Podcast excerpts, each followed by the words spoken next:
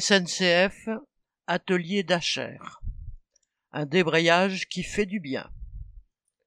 Vendredi 17 mars, au lendemain de l'annonce de l'utilisation du 49.3 par le gouvernement sur la réforme des retraites, les ouvriers de l'atelier de maintenance SNCF d'Acher dans les Yvelines ont cessé le travail toute la matinée.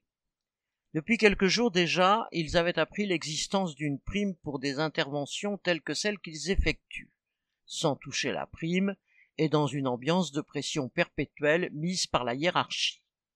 Cerise sur le gâteau, la semaine précédente, un petit chef avait pimenté la colère en proposant à une équipe, en remerciement des efforts réalisés, de payer des pizzas.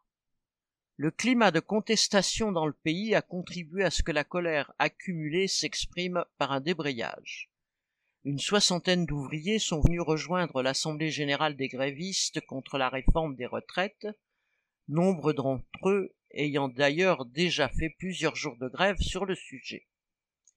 La direction d'établissement s'est empressée de venir pour tenter d'éteindre ce départ de feu. Après quelques menaces de retrait de salaire vite remballées, elle a accepté de discuter de l'octroi de la fameuse prime.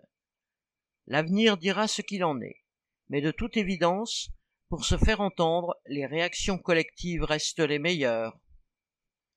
Correspondant Hello.